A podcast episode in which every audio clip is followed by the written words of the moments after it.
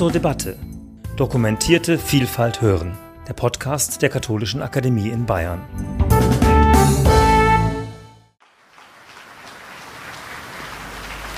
Meine sehr verehrten Damen und Herren, ja, wir haben jetzt noch einmal eine ganze Stunde Zeit, um miteinander ins Gespräch zu kommen. Ich habe mir vorgestellt, diese Stunde so zu gliedern, dass ich zunächst noch einmal die beiden Protagonisten des heutigen Abends bitten werde, aufeinander Bezug zu nehmen und den verschiedenen Ansätzen noch ein wenig nachzuspüren. In einem zweiten Teil würde ich unseren Studienleiter Dominik Fröhlich bitten, uns Fragen einzuspeisen, die möglicherweise aus dem Chat inzwischen äh, in unsere Runde gesendet wurden. Äh, sonst kann er es vielleicht auch durch eigene Fragen ergänzen. Die zweite halbe Stunde etwa würde ich mal planen, mal gucken, wie es klappt, wäre dann für die Saalmikrofone hier im Saal gedacht. Und dann schauen wir, was passiert. Meine erste Frage geht also an Sie, Herr Dr. Drewermann. Äh, Jürgen Werbig hat auf Sie repliziert. Ähm, jetzt haben Sie das gehört. Wie geht es Ihnen mit diesem Ansatz? Ist das also auch aus Ihrer Sicht eine, ein alternativer Weg, ein Parallelweg, den man gut dazustellen kann oder reizt es Sie zum Widerspruch? Weder noch. Ich bin Herrn Werbig sehr dankbar, dass er auf die Bedeutung der Gnade hingewiesen hat. Im Deutschen heute ein Fremdwort, aber wenn wir sagen würden bedingungslose Annahme, Beistand ohne Voraussetzungen, Akzeptation, das wäre ein psychologisches Fremdwort, aber uns heute vertrauter als das Theologenwort Gnade, dann läge mir dran, es noch zu übersetzen mit Martin Luther. Mit Bezug zum Johannesevangelium, erstes Kapitel, 17. Vers, wenn Sie es nachlesen wollen. Denn das Gesetz kam von Moses, aber die Gnade, die Offenbarkeit Gottes selber geschah durch Jesus Christus. Endlich ist der Vorhang zerrissen, der die Menschen von Gott trennt, der Himmel endlich offen. Und Gott lässt über Gute und Böse seinen Regen niedergehen und die Sonne scheinen. Er hört auf, die Fabrikation von Stacheldraht zu werden oder gemacht zu sein, die Menschen von Menschen trennt. Dann meint Martin Luther sehr schön, 1517, von der Freiheit eines Christenmenschen, wenn du gute Werke sehen willst, musst du schauen auf die Person. Das ist in der Theologie nie wirklich eingelöst worden. Mit welchem Menschen hast du es zu tun? Lass dir seine Biografie erzählen, seine Tragödien. Was hat man getan, jede Hoffnung und jedes Selbstvertrauen in ihm zu zerstören? Wen hast du vor dir als Menschen? Das meint Luther. Aber es ist so nie weiter interpretiert worden für Theologen, scheint Psychologie überflüssig oder eine Nebensache. Man muss das existenziell nicht durcharbeiten. Luther ist das aber ernst, denn der nächste Satz lautet, ist das Ende aller Moralisiererei. Alle Gebote können dir nur sagen, was du tun sollst. Sie geben dir aber nicht die Kraft dazu. Heißt, der Mensch kann überhaupt nur so gut sein, als er Güte erfahren hat. Das ist der ganze Martin Luther.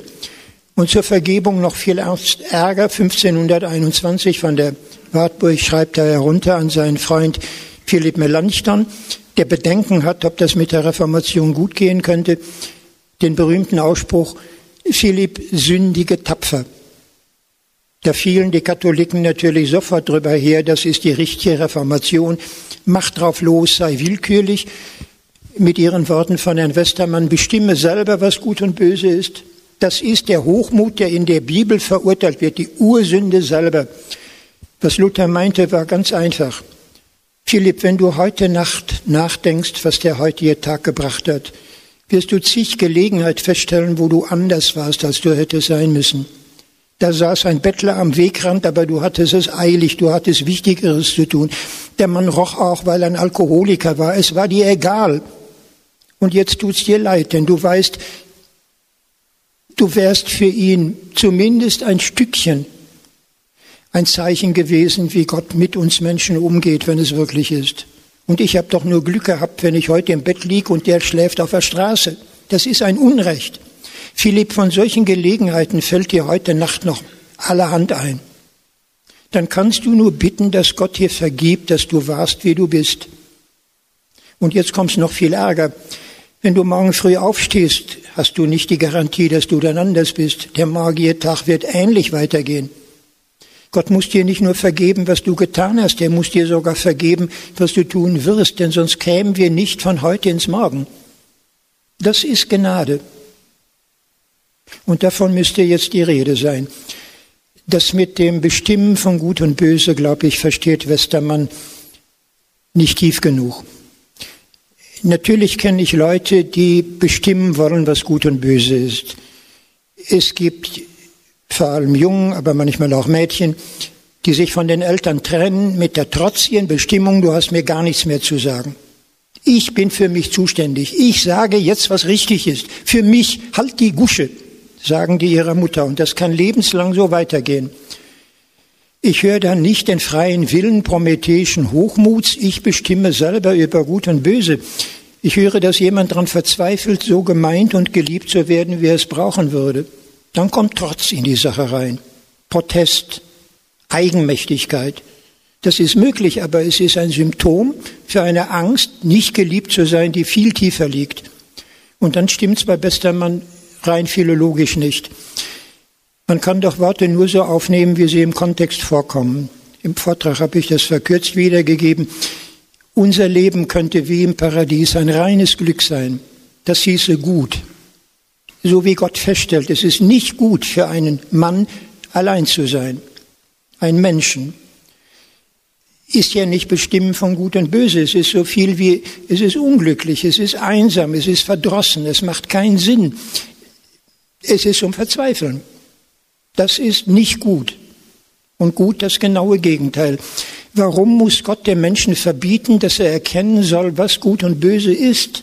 Das hat doch mit Bestimmen nichts zu tun. Es geht darum, dass Gott ein Gebot erlassen musste. Nie hätte der Mensch kennenlernen sollen, was es bedeutet, Kreatur zu sein ohne Vertrauen in den Schöpfer. Dann ist dieselbe Welt kein Segen, sondern ein Fluch. Und so wird sie geschildert. Das zu erkennen, wollte Gott den Menschen ersparen. Nur so macht das Sinn. Die Eigenmächtigkeit gibt's auch in Mythen, die aber nicht die Bibel sind. In Mesopotamien hat man die Geschichte, dass die Götter streng autoritär über die Menschen wachen. Denn in der Vene des Menschen fließt das Blut eines erschlagenen Dämon, Kingu. Die Menschen sind aufrührerisch als Menschen. Drum müssen sie mit der Macht mesopotamischer Herrschaft gedemütigt werden, runtergedrückt werden. Und das kommt dann dabei rum. Ihr bestimmt nicht, was gut und böse ist. Deshalb habt ihr die Staatsmacht. Und wir haben jetzt Gesetze und daran haltet ihr euch. Sonst schlägt es 13. Das wäre die Folge.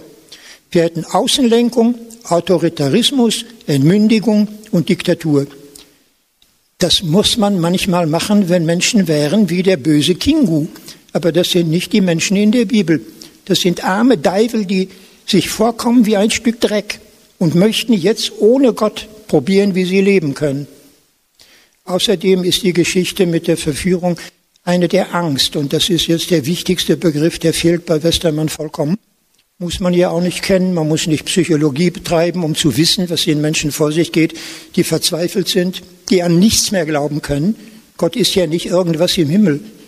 Nicht mehr Vertrauen zu haben zu Gott entzieht den Boden unter unseren Füßen. Darunter ist nur der Abgrund. Das meint Kontingenz. Ob es dich gibt oder nicht. Wen interessiert denn das? Jürgen, stimmst du zu oder ist es ein etwas anderer Ansatz, den du verfolgst? An den beiden Punkten müssten wir noch mal sehen, wie zwei Punkte stehen im Raum, kommen. ja. ja. Äh, ich glaube, wir können den Punkt äh, jetzt nicht äh, wirklich anhand der Texte und der Auslegungen erklären, zumal ich selber kein Exeget bin, sondern mich tatsächlich auf die Diskussion verlassen habe. Nur ein, würde ich ungern den Gedanken äh, missverstanden sehen, äh, dass äh, in den Texten gerade der biblischen Urgeschichte auch so etwas wie, jedenfalls sagen uns die, eine ganze Reihe von Exegeten, dass so etwas wie eine Machtkritik ähm, äh, wahrzunehmen ist. Und in dem Zusammenhang ähm, habe ich äh, diese Deutung von Westermann ja eingeführt. Ne? Also ähm, das, wie soll man sagen, ähm, die tiefe Ambivalenz von Macht kann man verschieden beschreiben, aber bestimmt auch so, dass man äh, die Definitionsmacht ähm, für sich in Anspruch nimmt äh, über das, was weiterführt und das, was verderblich ist.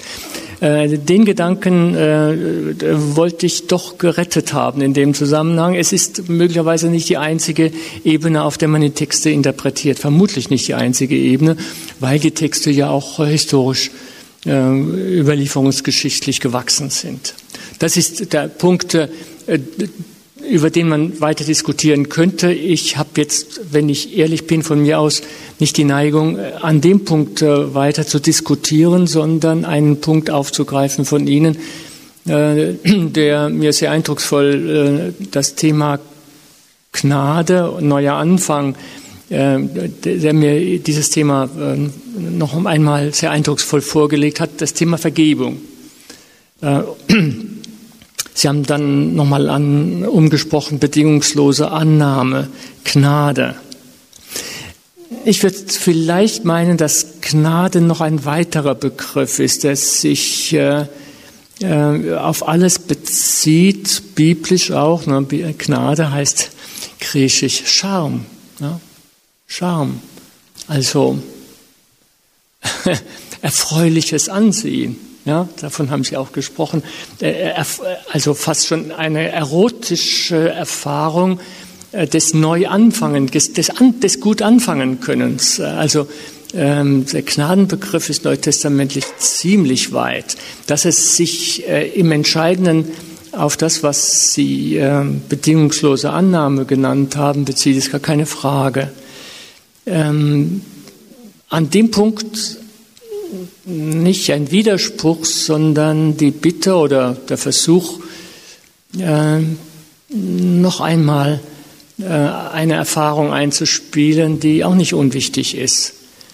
Ähm, es gibt äh, eine kleinmachende Vergebung und es gibt eine starkmachende Vergebung. Die kleinmachende würde man wahrscheinlich nicht Vergebung nennen dürfen. Aber die Worte, die gebraucht werden, sind zu wägen. Menschen ähm, sagen einander, wenn sie liebende Menschen sind, vielleicht nicht, es ist egal, was war. Sie sagen einander, ähm, wir werden zusammen mit dem leben was gewesen ist. Und wir versprechen einander, dass wir es fruchtbar machen. Das Anerkennen dessen, was ist, äh, steckt im Vergeben drin, aber das Vergeben ist das nicht sich abhängig machen von dem Unrecht, das möglicherweise geschehen ist, das sich nicht abhängig machen von der Verletzung, die möglicherweise geschehen ist. Das hineinnehmen. Ich gestehe gern zu, dass äh, das natürlich in dem, was Sie sagen, äh, enthalten ist, gar keine Frage. Ich wollte es nur einfach nochmal äh, für mich gesagt haben. Das hat nicht mit Strafe nichts zu tun, das hat nichts zu tun mit Nachtragen oder wie auch immer. Was ich sehr unterstreichen würde, Allerdings äh, mit der Einschränkung, dass ich die, äh, die äh, alttestamentliche oder nachexelische Opferpraxis auch nicht so verstehen würde, äh, dass es äh, ähm, keine Möglichkeit gibt, Sühne produktiv heute noch zu verstehen als bezahlen müssen. Nicht? Also die Logik des Bezahlen müssen Gott gegenüber. Das ist, wie etwa Bernd Janowski und andere äh, denke ich, doch gezeigt haben, auch nicht der Sinn, jedenfalls der nachexilischen Sühne-Riten. Vermutlich ist es so gewesen, dass, äh, äh, dass wir beim genaueren Hinsehen eine richtig mühsame, streitige, im, im Alten Testament streitige Geschichte der Kultivierung solcher Riten vor uns sehen, die ähm, jedenfalls in den nachexilischen Sühneriten so, äh, Bernd Janowski darauf zuläuft, äh, äh, dass das Opfer, wenn Sie so wollen, ähm, nicht ein bezahlen wollen, bezahlen müssen, nicht ein Gott bewegen wollen, sondern ein Gott empfangen bedeutet. Ein Gott empfangen mitten unter uns auf diesem Altar, äh, damit er uns erscheine als der, der unter uns Gnade anziehen, leben können, repräsentiert und uns mitteilt. Also ähm, da gibt es äh, gute Möglichkeiten, äh, eben auch die paulinische Rezeption dieser Gnadentheologie äh, zu verstehen. Ob man sie immer teilt, ist eine ganz andere Frage.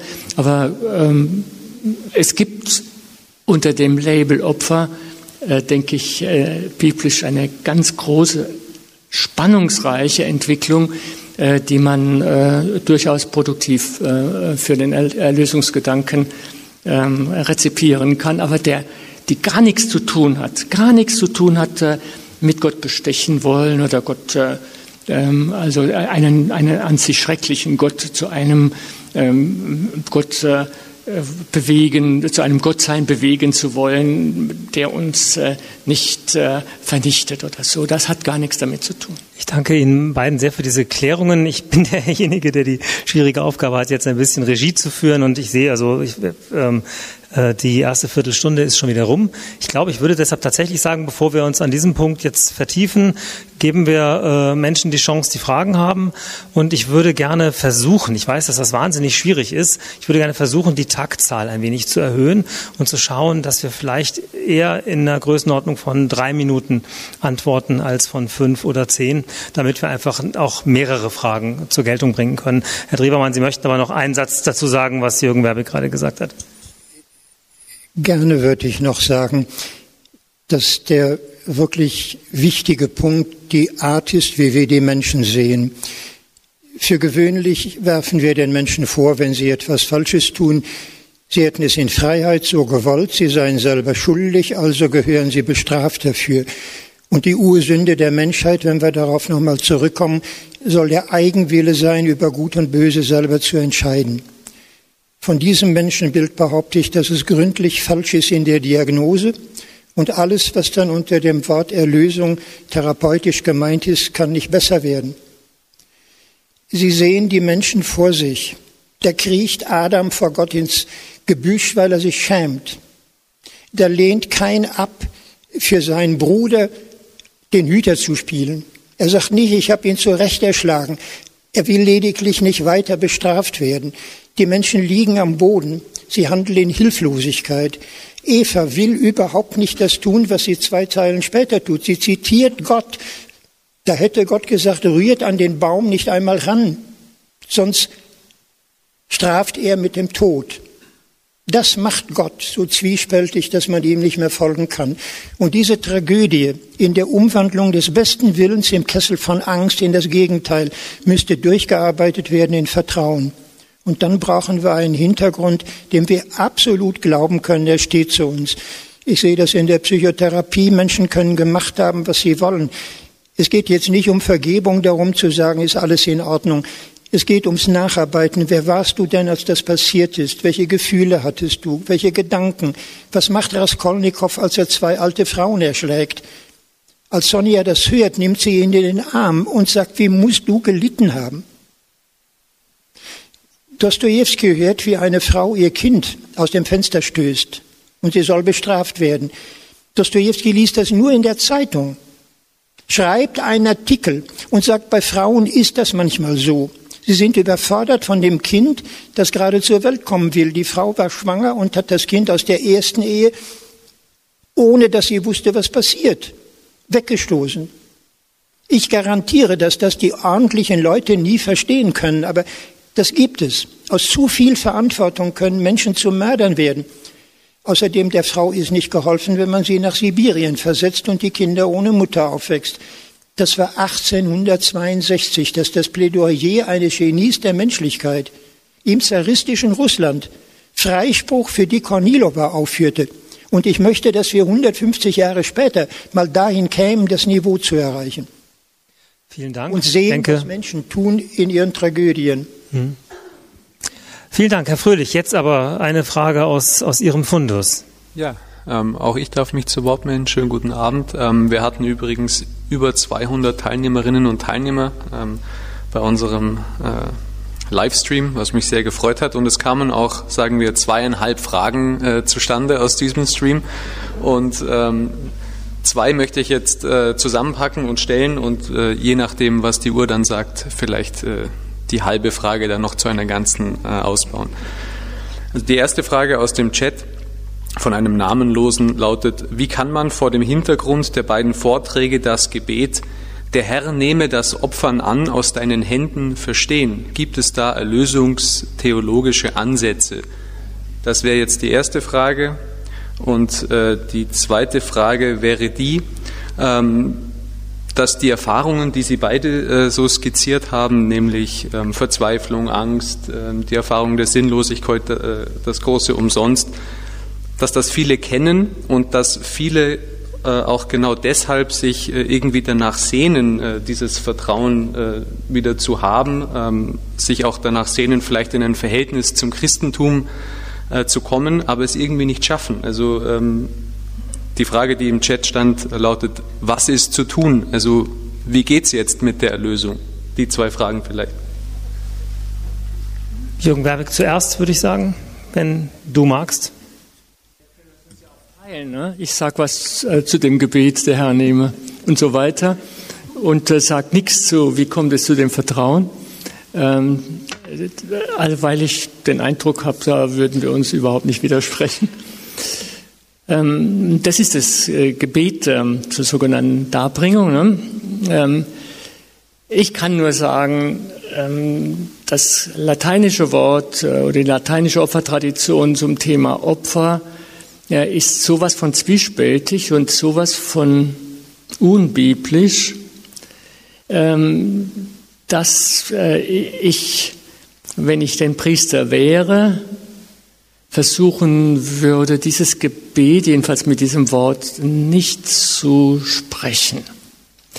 Ähm, ich weiß, das ist unredlich und äh, man könnte natürlich auch versuchen, äh, die, ähm, die biblischen Hintergründe äh, dieses, dieses, dieses Motivs der Annahme äh, zu erhellen, das ist mir zu anstrengend. Ja, ist möglich, aber ist zu anstrengend und ich weiß aus Erfahrung, das kriegt man eh nicht hin. Man kriegt einen solchen Sprachgebrauch nicht gedreht.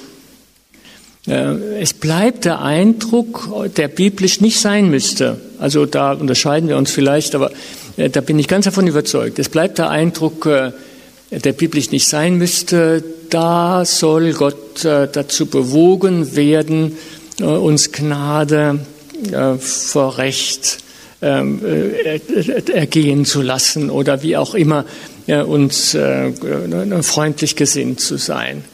Das ist falsch. Ne? Das ist von Grund auf falsch. Ich will vielleicht, aber es soll nur zwei Minuten sein. Ne?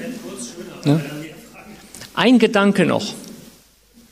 Ähm, vielleicht äh, äh geht es in, kann man in diese Richtung denken. Ich würde äh, mich jedenfalls anheischig machen, so äh, theologisch weiterzudenken. Ähm, eine Beziehung ist ein Geben und ein Nehmen. Auch Gott gegenüber. Äh, dass Gott Freude hat, sage ich mal sehr menschlich, ja, sehr Freude hat an mir und dass ich mich mit dem, was ich bin und auch beitragen mag, von dem angenommen weiß, nicht nur in meiner nicht nur in meiner Nichtswürdigkeit, nicht nur in meiner Schuld, sondern auch in dem, was ich bringe, was, ich, äh, was mir wichtig ist. Das scheint mir ein Aspekt, der in, in, in diesem Zusammenhang völlig unterbelichtet ist in einem Christentum, der die Menschen immer nur klein macht vor Gott. Ne? Immer nur nichtswürdig macht vor Gott. Nicht Israel. Du freust dich an Jerusalem.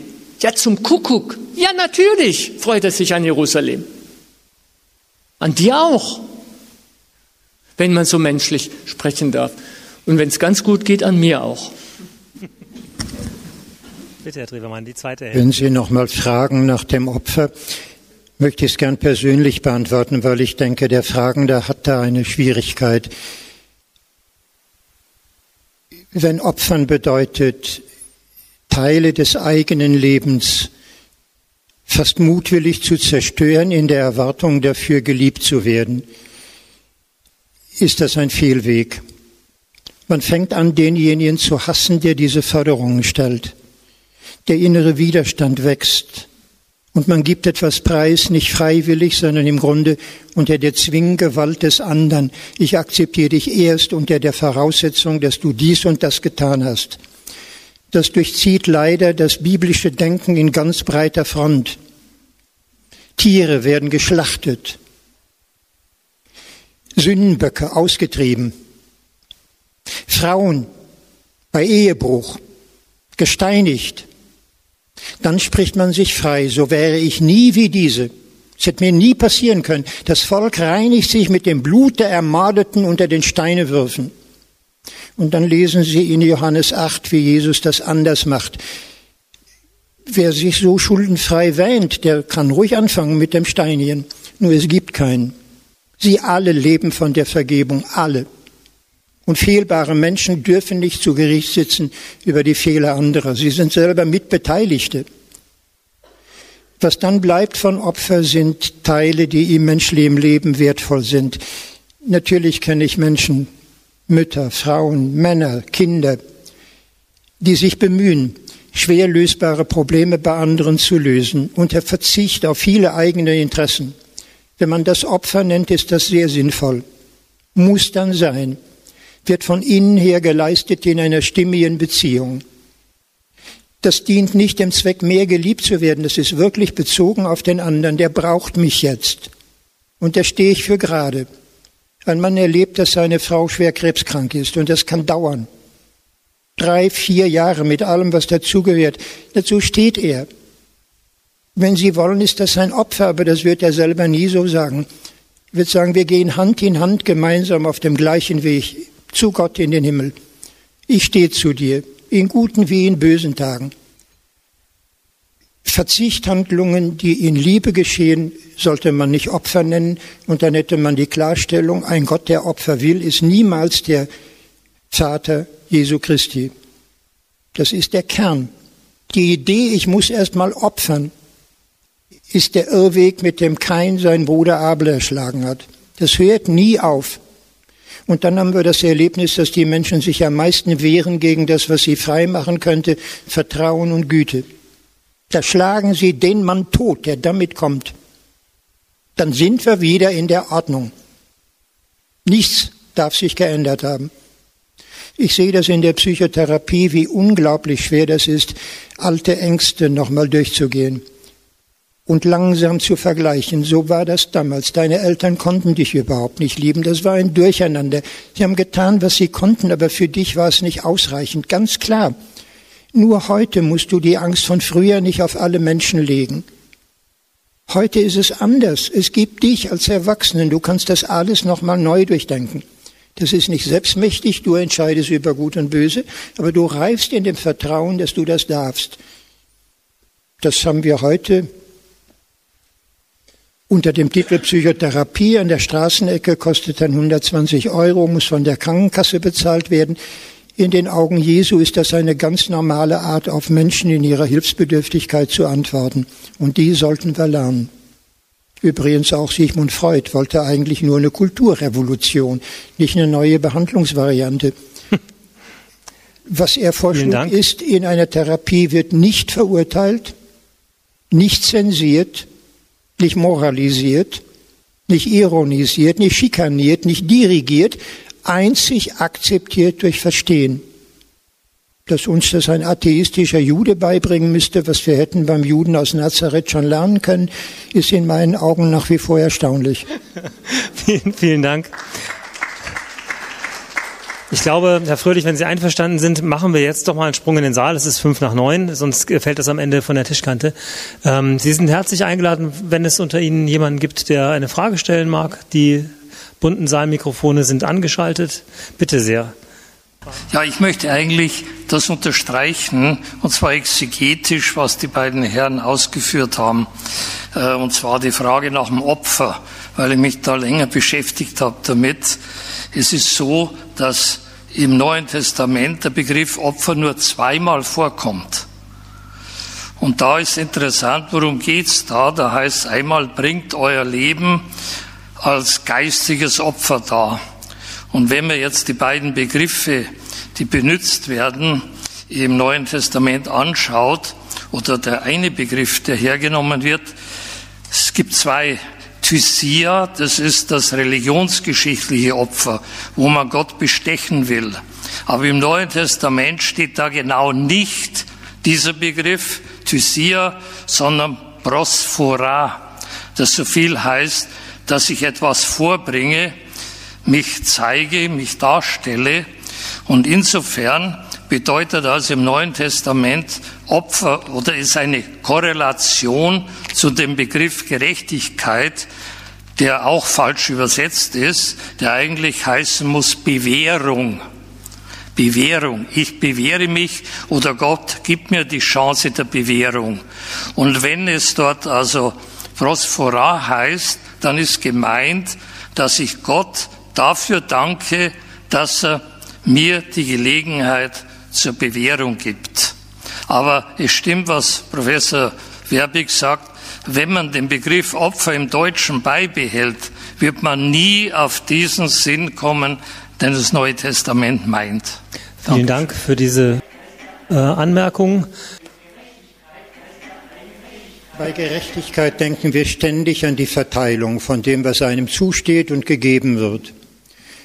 Und das ist nicht das, was im Hebräischen gemeint ist. Wenn es denn vorkämt, haben Sie in der Bergpredigt Jesu Wort, wenn eure Vorstellung von Gerechtigkeit sich nicht deutlich von den Tora-Juristen unterscheidet, werdet ihr Gott nicht begreifen. Diese andere Gerechtigkeit ist nicht die Frage, wie bekomme ich Recht, welche Gesetze stehen auf meiner Seite, wie entscheidet Gott im Namen der Gesetze, die er erlassen hat, sondern wie werde ich der Not des anderen gerecht. Das ist die einzige Gerechtigkeit im Sinne Jesu. Im Übrigen ist das mit der Opferei laut Hebräerbrief ein für allemal zu Ende. Das hat Jesus abgeschafft. Da haben wir das Bild. Es muss irgendwann mal Schluss sein damit. Jesus ist in den Tod gegangen, damit wir begreifen könnten, was Freiheit ist, Angstfreiheit wäre, Menschlichkeit sein könnte. Darauf steht nach wie vor die Angst, hingerichtet zu werden, aber die müssten wir an der Seite Jesu durchgehen können. Ich mache es nochmal konkret. Dieser Tage fragte jemand, was machen Sie, hätte Jesus gemacht in Corona-Tagen? Dann sagte ich ganz simpel, Sie schlagen auf Lukas Kapitel 17. In den Tagen Jesu ist der Aussatz so schlimm wie bei uns heute die Corona. Distanz als erstes. Distanzregel als allererstes. Ein Leprakranker, ein Aussätziger muss mit der Klappe auf sich aufmerksam machen, dass ihm keiner in die Nähe kommt. Er muss außerhalb der Orte wohnen. Man kann ihm Nahrung vorwerfen wie einem Hund, aber er darf in keine Berührungsnähe kommen. Außerdem bei Lukas 17 kommen zehn Samaritaner. Das sind Irrlehrer, Ketzer. Damit hat ein ordentlicher Jude nichts zu tun. Und Jesus geht auf sie zu und er heilt sie durch Handberührung. Er bricht sämtliche Gesetze, wenn ein Mensch Not hat. Und das ist die beste Auslegung von Gottes Gerechtigkeit. Darauf mag die Todesstrafe stehen, dann muss man sie in Kauf nehmen. Die Erlösung ist nicht, wir haben Erfolgsaussichten, wenn wir dies und das mal richtiger machen. Die einzige Erlösung ist, wir glauben an das, was wir tun sollten in den Augen Gottes und überlassen ihm, was dabei rumkommt. Wenn es die Kreuzigung ist, sei es die Kreuzigung. Das Christentum ist kein Erfolgsrezept für irgendwas. Es ist kein politisches Programm. Nicht zur Weltrettung, noch nicht einmal zur Abschaffung von Atombomben. Aber wir können uns so ändern, dass Sand genug ins Getriebe kommt, dass die da oben nicht so weitermachen. Wäre doch mal eine gute Art, in die Zukunft zu schauen.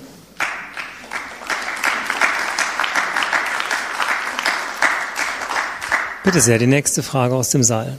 Ähm, Herr Dr. Drewermann, Sie haben sehr eindrucksvoll, wie ich finde, geschildert, wie sehr wir aus der Vergebungsbereitschaft, aber auch aus der Vergebungsbedürftigkeit heraus leben. Die teile ich. Und ähm, ich glaube auch, dass ähm, gerade dieser therapeutische Ansatz des Glaubens ähm, sinnvoll ist und auch zielführend ist.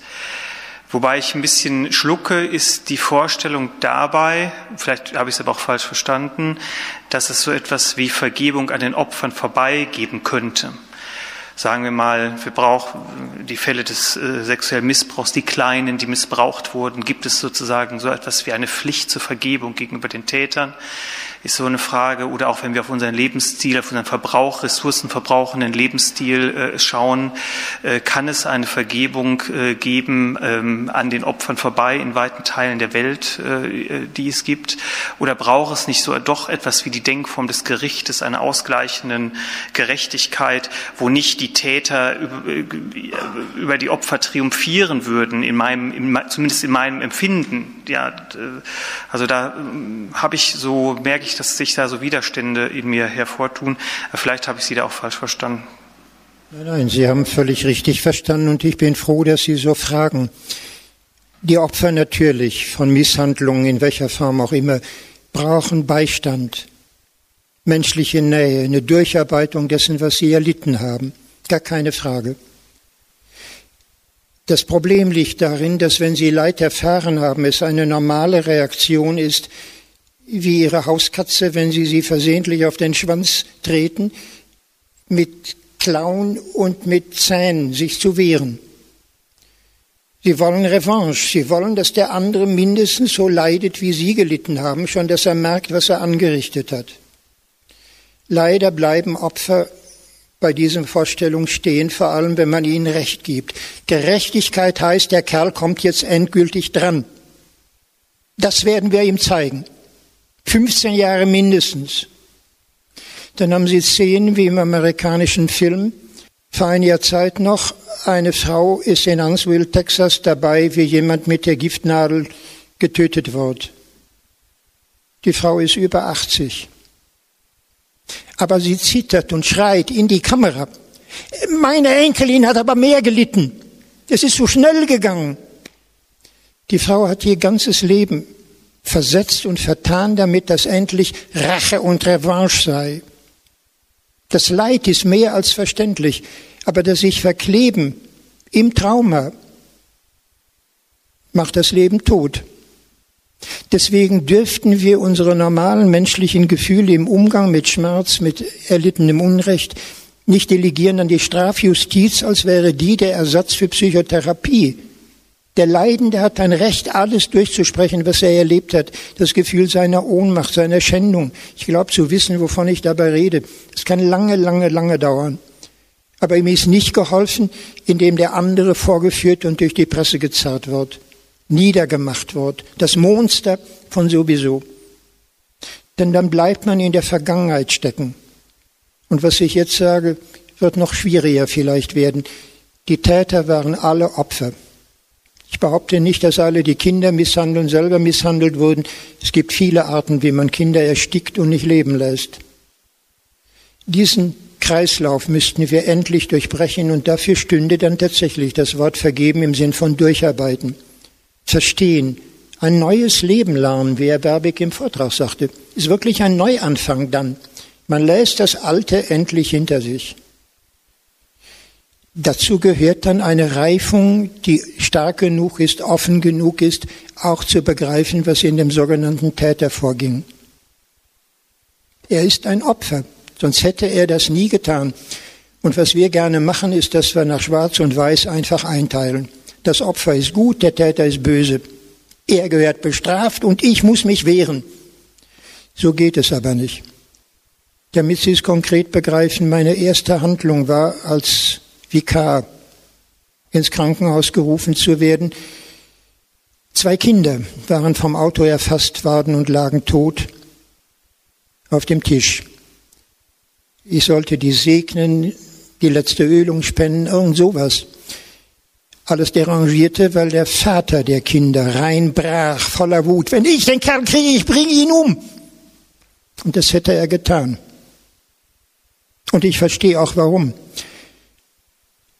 Ein Vater ist dafür da, dass er seine Kinder schützt und dann der Aufgabe hat er versagt, nach seiner Meinung. Er hat Schuldgefühl für etwas, für das er gar nicht konnte. Er würde den Kerl erschlagen, in der Absicht dann wenigstens die Kinder nachträglich noch bewahrt zu haben vor einem Unhold. Es ist nicht möglich, in diesem Zustand von Vergebung zu sprechen, das ist Ihnen klar. Es braucht lange, lange Zeit der Trauerarbeit, des Verlustes, des langsam sich herstellenden Gleichgewichtes, des Abbaus des Hasses gegen diesen jungen Mann. Der junge Mann konnte überhaupt nicht dazu. Der ist mit zu hoher Geschwindigkeit am Ortsausgang rausgefahren und hat nicht gewusst, dass da Bauarbeiten sind.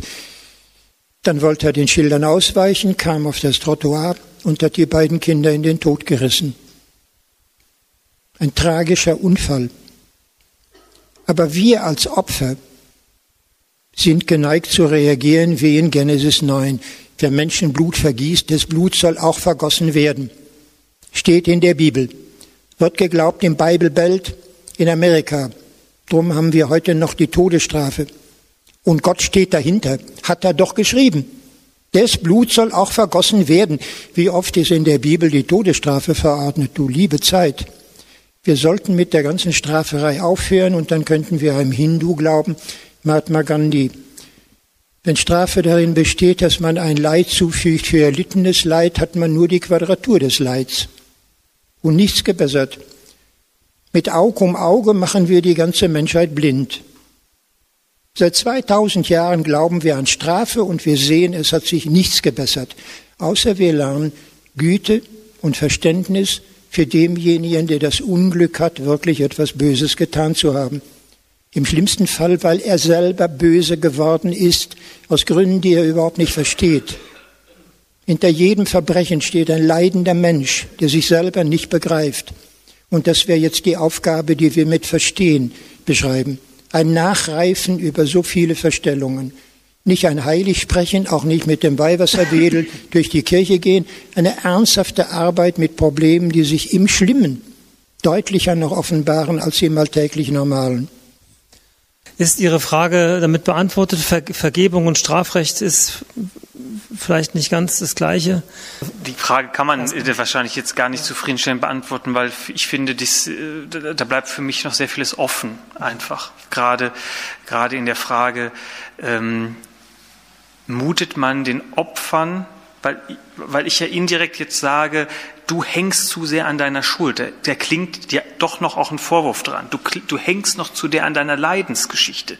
Du musst die verarbeiten, du musst die lösen, du musst und, und, und, und das ist sozusagen etwas, wo ich mich frage, bleibt dann diese ist es eine Art Vergebungszwang oder bleibt die Verantwortung, das vorsichtiger formuliert, bleibt die Verantwortung für die Vergebung nicht dann zu sehr beim Opfer? Das ist etwas. Recht. Deshalb sage ich es jetzt generell und bezogen auf eine ganze Ebene von ähnlichen Problemstellungen. Es ist absolut falsch, irgendetwas, was Jesus uns ermöglicht, an Freiheit, an Lebendigkeit, an Integration, an Vergebung, an Güte, in moralische Watte zu verpacken und daraus Befehle zu machen, so musst du jetzt sein. Vergebung ist nicht zu befehlen, sie ist keine moralische Anspruchsforderung. Sie ist das Ergebnis eines Reifens, das begleitet wird von Güte. Nur so ist es zu verstehen. Aber die kirchliche Lehre hat aus all dem, was als Angebot gemeint ist, Gebote gemacht. Und damit verdirbt sie zum Beispiel die Bergpredigt in eine Supermoral, die die Menschen nicht halten können. Sie begreifen es nicht als Heilmittel, sondern als Überforderung, eine Supermoral. Vielleicht für Nonnen geht das, aber nicht für die normalen Menschen. Genau umgekehrt ist es gemeint von Jesus. Es ist die Bedingung, endlich richtig den Himmel zu sehen und sich selber da drin. Dann haben so wir noch wirkt Gnade. Jetzt habe ich zwei Wortmeldungen gesehen und die kriegen wir beide noch unter, aber dann wahrscheinlich auch keine weiteren mehr. Sie waren. Haben Sie die Hoffnung, äh, dass, dass die Welt in ihrem Sinne äh, da noch, noch eine Möglichkeit hat, dass die sich verändert. Direkt Fragen antworte ich direkt. Ich habe für diese Welt, wie ich sie kenne, überhaupt keine Hoffnung. Seitdem ich denken kann, seit der Einführung der Bundeswehr warte ich darauf, dass Frieden wäre. Nichts von alledem sehe ich in den letzten 60 Jahren. Und es hat sich nicht gebessert, es hat sich verschlimmert. Ich habe Mitleid mit den Tieren. Ich habe nie begriffen, wie es ein Recht gibt, sie zu töten und zu essen. Und habe eine Kirche gehabt, die gesagt, den Menschen kann doch gar nichts Besseres passieren. Sie sind die Herren der Schöpfung.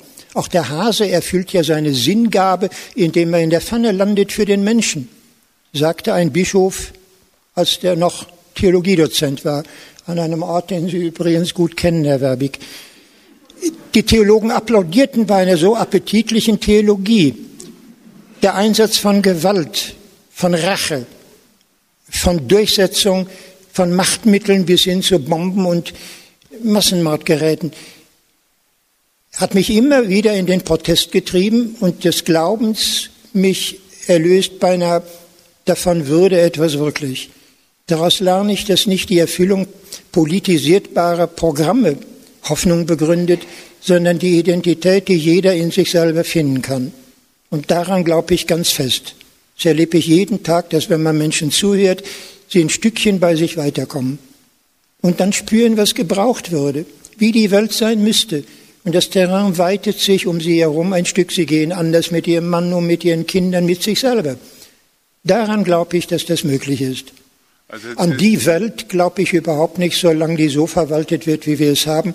Da spreche ich lieber mit Walter Benjamin. Wir haben keine Religion, wir haben den Kapitalismus als Religion.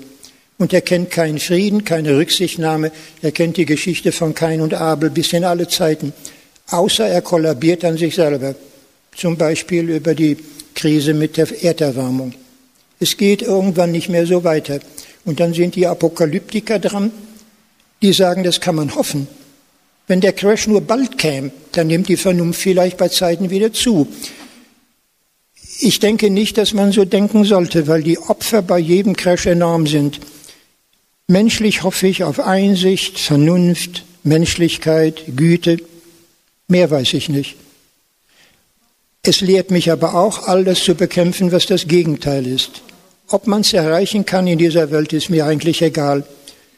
Wenn wir der NATO weiter folgen, wenn wir Russland weiter bekämpfen, den dritten Weltkrieg gegen China schon im Pazifik organisieren, dann muss das wohl so sein. Ich kann nur sagen, solange ich lebe, bin ich dagegen und ich glaube, Jesus wäre das auch.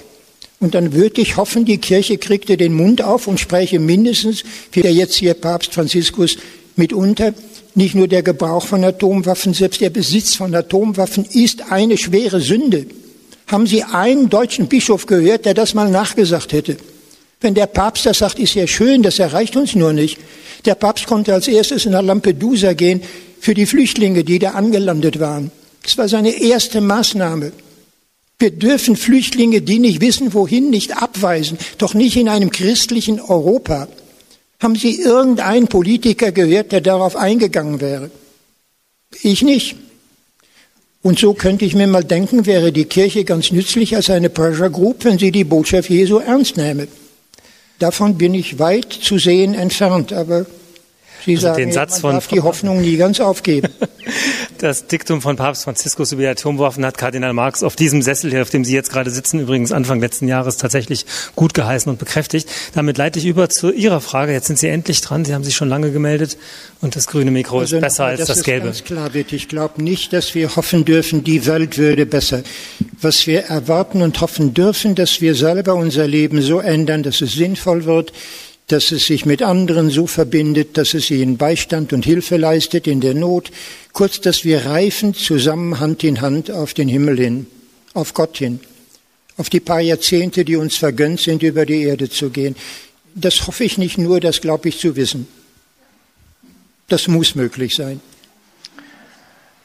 Das, Ihr letztes Statement passt wunderbar zu dem, was ich äh, sagen wollte. Ich teile diese Auffassung. Ich sehe das genauso, dass, äh, dass es nur durch den Einzelnen, durch sich selber und nicht auf eine politische Weise gehen kann. Aber es passt gut zusammen, äh, obwohl ich Sie eigentlich herausfordern wollte ähm, und Ihnen widersprechen wollte, beziehungsweise, um es anders zu formulieren, herausfinden wollte, wo ich Sie falsch verstanden habe oder ob ich Sie falsch verstanden habe. Sie, äh, Sie nehmen eine sehr scharfe Trennung vor zwischen Jesus äh, und dem, wie Sie sagen, Stacheldraht einziehenden Gott des Alten Testaments. Und da wollte ich mal ansetzen. Ihre, Ihre Darstellung der Geschichte von Kain und Abel, unmittelbar nach der Vertreibungsgeschichte, also nach der Geschichte der, äh, des Bewusstwerdens der äh, Conditio Humana, äh, haben wir quasi mit Kain und Abel den Standard, wie er bis heute ist. Der Mensch ist dem Menschen ein Wolf oder der Mensch ist dem, dem Abel ein Kain. Ähm, der Gott des Alten Testaments, den ich auch kenne und studiere und erforsche, ist aber der Erzähler der Tora. Und die Tora, in der Tora ist diese Geschichte von Kain und Abel der Anfang einer ganzen Reihe von, von Brudergeschichten, die alle sich im Wettbewerb abspielen, in, deshalb in der Brüderlichkeit. Äh, die die ganze Genesis durchziehen und sogar in Exodus hinein. Und wenn man mal anschaut, äh, diese Geschichten von Kain und Abel, von, von Isaac und Ishmael, von, ähm, von Esau und Jakob und von Josef und seinen Brüdern, dann haben wir eine, eine Storyline, bei der sich das Ergebnis hoffnungsvoll immer mehr verbessert. Bei Kain und Abel äh, tränkt das Blut des, des Abel den Erdboden und schreit zum Himmel. Bei äh, Ismael und, und Isaac stehen immerhin die beiden am Ende am Grab von wortlos, sprachlos am Grab von Abraham. Und es kommt nicht zur Gewalt, äh, aber es bleibt eine völlige Verständnislosigkeit. Bei, ähm, bei Esau und Jakob gibt es eine Art Versöhnungsszene und danach geht man wieder äh, getrennte Wege und bei, den, bei, den, bei Josef und seinen Brüdern kommt es zu einer vollen Versöhnung und auch einer äh, im Fall von Judah, seinem Bruder, zu, einem, zu einer Umkehr, zu, einem, zu, einem, zu einer Reue. Und das ist eigentlich die große Hoffnungsgeschichte der, der Menschheit, dass man diesen Default von Kain und Abel überwinden kann. Und diese Geschichte sagt auch etwas aus über das Verhältnis äh, äh, auch untereinander, wie man den, den Kain denn dazu kriegt, aus seiner Sackgasse rauszukommen. Die Tora sagt selber, Kain, Kains Geschichte, Kains Linie endet im Nichts. Das ist eine Sackgasse. Auch seine Genealogie endet. Seine Sackgasse. Wie kriege ich den Menschen aus der Sackgasse raus? Und das hat sehr viel mit dem zu, zu tun, was Sie sagen, nämlich äh, diesen, dieses Verständnis. Es, es, wird immer komplexer und es wird immer äh, interpersonaler, immer mehr Beziehung zwischen den Protagonisten. Und das, ist, äh, das erzählt der Gott der Tora seinem Volk. Naja, der Gott der Tora macht eigentlich im Sinne Jesu einen Fehler, wenn er Glauben hätte machen wollen dass man mit moralischen und juridischen Gesetzen die Not der Menschen lösen könnte. Das kann man nicht und das zeigt sich in der Geschichte von Kain und Abel. Gott hätte nicht sagen müssen, jetzt beherrsch dich endlich. Er hätte sagen müssen, Kain, du irrst dich, ich bin nicht, wie du glaubst. Ich missachte dich nicht, ich habe auch deinen Bruder nicht lieber. Der Eindruck kann entstehen, wenn du in diese Welt schaust, wie viel Unrecht ist da, das solltest du beruhigen im Gegenüber meiner Augen, meiner Hände, in denen du geborgen bist. Diese Worte fehlen aber. Sie werden auch sonst nirgend gesagt. Außerdem ist die Geschichte Genesis 4 Teil der Urgeschichte, das heißt, sie beschreibt das Wesen der Menschen, wie sie sind. Dann erst Genesis 12 mit der Berufung Abrahams beginnt ein neues. Und so sollte Israel jetzt berufen werden, die Probleme zu lösen, die die Menschen haben, wenn sie ohne Gott allein gelassen werden. Und dann kriegen wir ganz spannende Geschichten. Gott hat dem Volk Abraham viele Kinder verheißen, wie die Sterne am Himmel und Sand am Meer. Es kommen aber die Kinder sehr spät oder gar nicht. Und dann haben wir die Geschichte mit Ismael. Seine Sklavin nämlich soll herhalten an der Stelle von Sarah und ihm ein Kind erzeugen. Das wird Ismael. Dahinter steckt ein Problem, wo ich nicht sehe, wie es bis heute gelöst würde.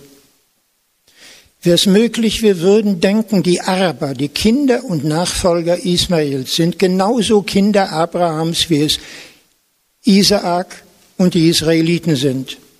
Sie sind beide Kinder Gottes. Das wird in der Tora, wenn Sie so wollen, jedenfalls im Buch Genesis, genauso aufgeführt. Sarah will, dass die Sklavin verschwindet mitsamt ihrem Sohn. Sie soll in die Wüste. Von mir aus soll sie da verrecken. Es wird Sarah gar nichts ausmachen. Sie hat jetzt Isaak zu gebären. Und dann gibt es einen Gott, der da ist, der trägt nicht den Namen Yahweh, sondern Elohim, die Gottheit selber beim zweiten Mal der Aussetzung zeigt, wie man leben könnte. Das wäre Integration jetzt zwischen den Völkern. Dann hätten wir den Al-Khalil in Hebron. Das sind die Patriarchengräber. Und was passiert? Die Kinder Ismaels werden kaserniert für etwa 300 Siedler. Dauerkontrolle, Polizeiaufsicht, das ganze Programm, weil Gott uns das Land gegeben hat. Da hat Martin Buber sehr schön geschrieben, ein Sadi kommt ins Land, wie betritt man denn einen Boden, der heilig ist als Geschenk Gottes?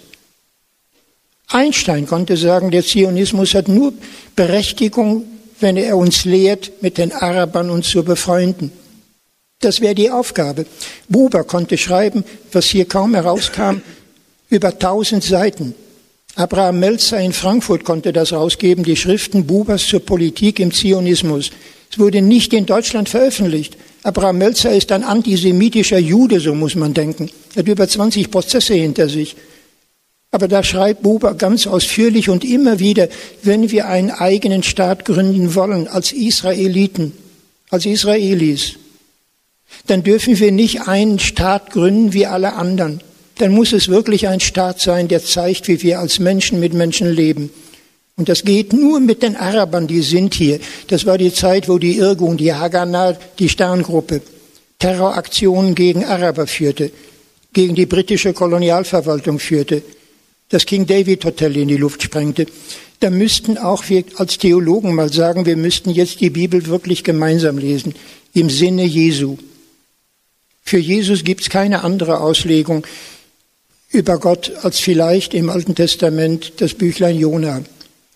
Ich empfinde es gerade als wahnsinnig schwierig, dass wir so viele Fährten äh, berühren, die wir alle nicht äh, in hinreichender Zeit fortführen können. Wir sind jetzt schon fünf Minuten über unsere Schlusszeit und eigentlich können wir im Moment noch gar nicht aufhören.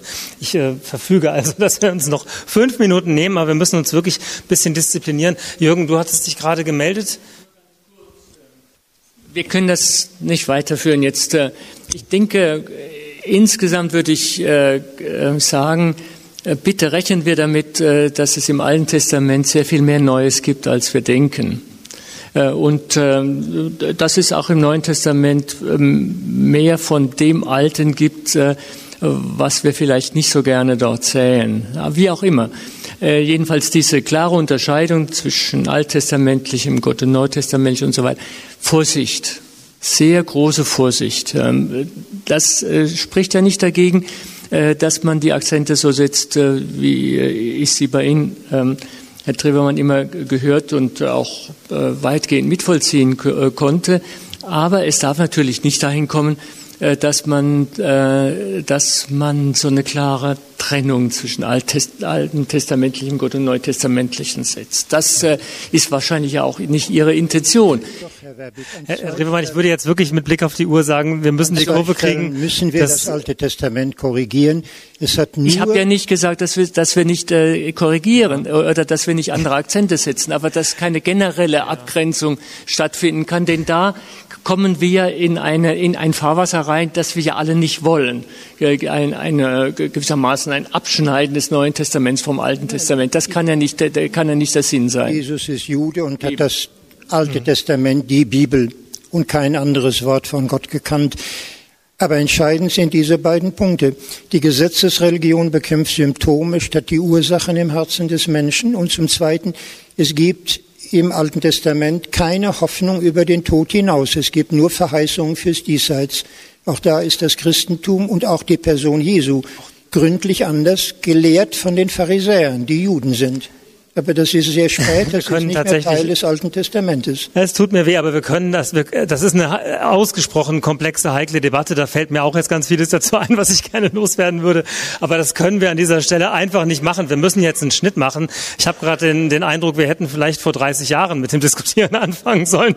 Dann hätten wir in der Zwischenzeit sehr viel mehr Zeit gehabt, die Dinge zu vertiefen und auch zu ihrem Recht kommen lassen. Das klappt jetzt nicht mehr. Herr Fröhlich, haben Sie noch irgendeine schöne Frage im Chat, die man mit einer kurzen Blitzantwort äh, beantworten kann, dass beide noch einmal was sagen können, was aber auch eben in einer halben oder dreiviertel Minute geht.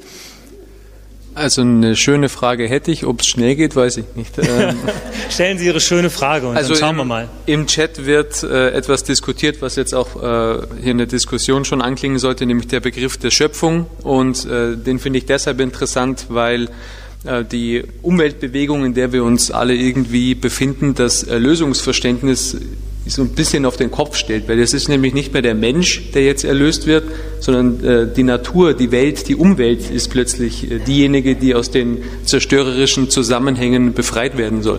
Was hat dann das zu bedeuten? Kann, äh, können Sie uns da noch Auskunft geben oder vielleicht einen Ratschlag mit auf den Weg geben? Natürlich, das war keine Frage für 30 Sekunden. Was Besseres habe ich nicht anzubieten. Tut mir leid. darauf zu antworten. Ich mache es jetzt thesenartig. Ich glaube, die Schöpfungstheologie, wie wir sie im Christentum gelehrt bekommen haben, macht einen entscheidenden Fehler. Sie tut so, wie wenn wir den Zustand der Welt erklären könnten. Und Gott hätte in seiner Weisheit und Allmacht diese Schöpfung gewollt, um seine Größe vor allem den Menschen gegenüber zu erzeigen. Dann sehen wir viel unendliches Leid in der Schöpfung selber steckt. Wie gleichgültig, wie kalt sie ist, wie sinnlos, wie absurd. Und dann kommen wir mit Gott nicht mehr zurecht. Viele tendieren heute zum Atheismus, weil das Bild, das von Gott gepredigt wird, dem Bild, das von der Welt existiert, nicht in Übereinstimmung zu bringen ist. Deshalb muss die gesamte Schöpfungstheologie sich ins Existenzielle ändern. Die Theologen erklären nicht die Welt, sie interpretieren sie. Hermeneutisch geben sie einen Sinngehalt für Fragen, auf welche die Naturwissenschaften nie antworten können. Und da hätte die Religion ihre Notwendigkeit, aber nicht dass sie den Naturwissenschaftlern erzählt, ob der Urknall war oder nicht, oder ob Gott da eingegriffen hätte, ob Wunder wären. Das alles führt zu Fehlerwartungen, die Atheismus generieren. Und das Zweite ist, die Welt, unser kleiner Planet, ächzt unter den Menschen. Darunter wird in der christlichen Ethik wenig nachgedacht. Wir retten gerade das Klima. Oh ja, das tun wir. Bis zum Jahr 2050, wo wir es gerettet haben, haben wir auf diesem Planeten zwei Milliarden Menschen mehr. Und die alle brauchen Straßen, Häuser, Krankenhäuser, Versorgung, Energiequellen. Wir werden den Teufel tun und irgendetwas retten. Außer wir hätten 1995 bei der letzten Bevölkerungskonferenz zugestimmt, es muss weniger Menschen geben kein Bevölkerungswachstum. Wenn ich das sagte, habe ich von Theologen gehört, das geht überhaupt nicht. Das ist nicht christlich. Wachset und mehret euch, so steht es in der Bibel. Das Christentum hat bis heute keine Ethik entwickelt, das auf Tiere als Tiere irgendeine Rücksicht nimmt. Tiere sind auch nicht Teil des Himmels. Die Schildkröten können 120 Jahre alt werden, aber dann war's das auch.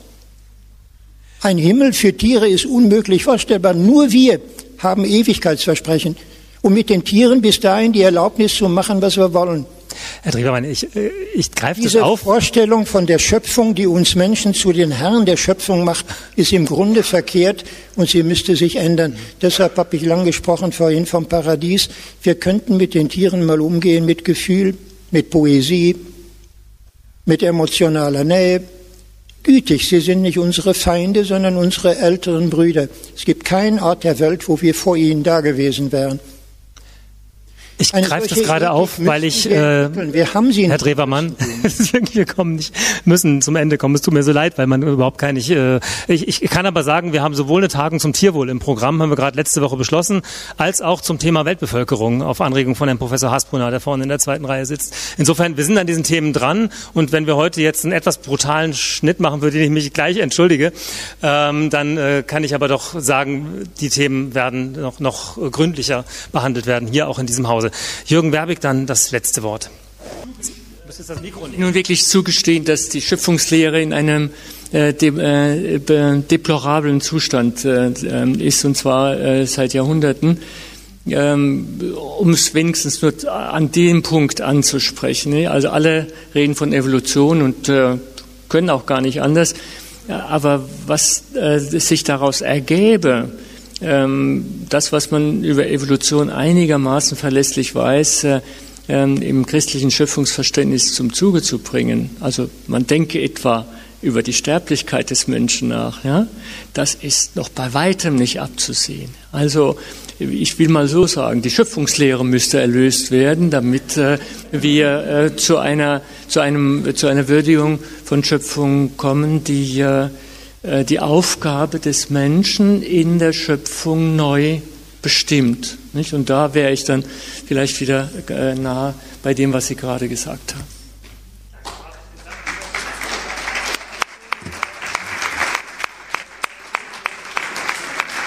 Dann mache ich den Sack an dieser Stelle zu. Herzlichen Dank an Sie beide. Vielen Dank, lieber Eugen Drewermann, lieber Jürgen Werbig, dass Sie hier waren. Ich danke auch Dominik Fröhlich für die Betreuung des Chats und Stefan Höpfinger für die Organisation. Ich danke des gesamten, dem gesamten Team der Akademie dafür, dass Sie uns äh, diese Veranstaltung ermöglicht haben und im Hintergrund gewirkelt und gewerkelt. Auch jetzt gibt es noch ein Glas Wein oder ein Stück Brot für alle.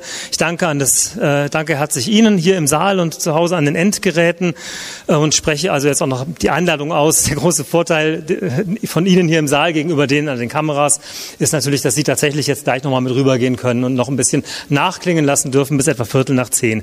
Jetzt möchte ich doch das allerletzte Wort noch einmal Eugen Drewermann geben. Auf den Rotenfelser Tagungen haben Sie es geliebt, immer am Ende noch einen Witz zu erzählen. Würden Sie das oder eine kleine Anekdote. Würden Sie das auch heute Abend für uns tun? Ja, das könnte ich. Ich könnte mit Berufung auf Martin Buber und die Geschichten der Chassidim Judentum und Christentum sehr schön zusammenfügen. Es fragen die Schüler mal den Rabbi, wo wohnt Gott? Und der Rabbi sagt, die Frage verstehe ich nicht. Ja, es ist doch ganz normal.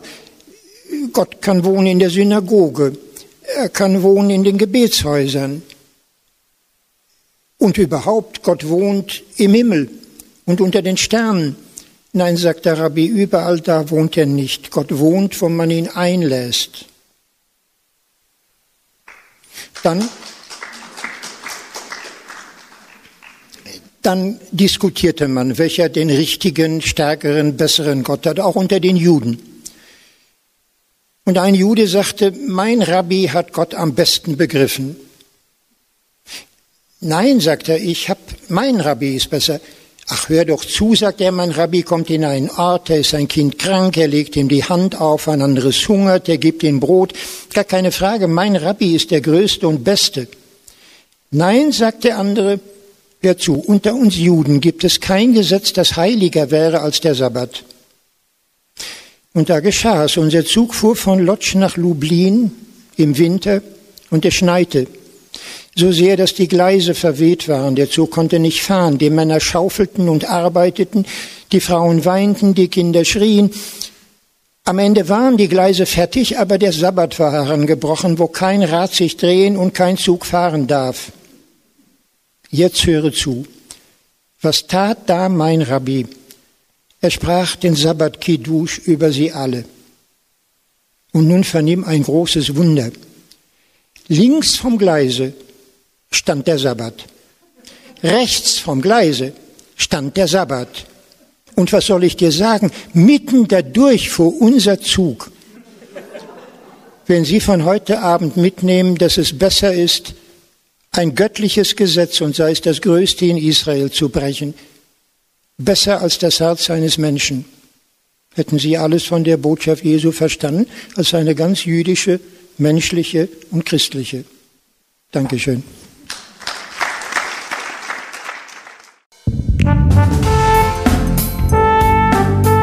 Hörten zur Debatte Dokumentierte Vielfalt hören, der Podcast der Katholischen Akademie in Bayern.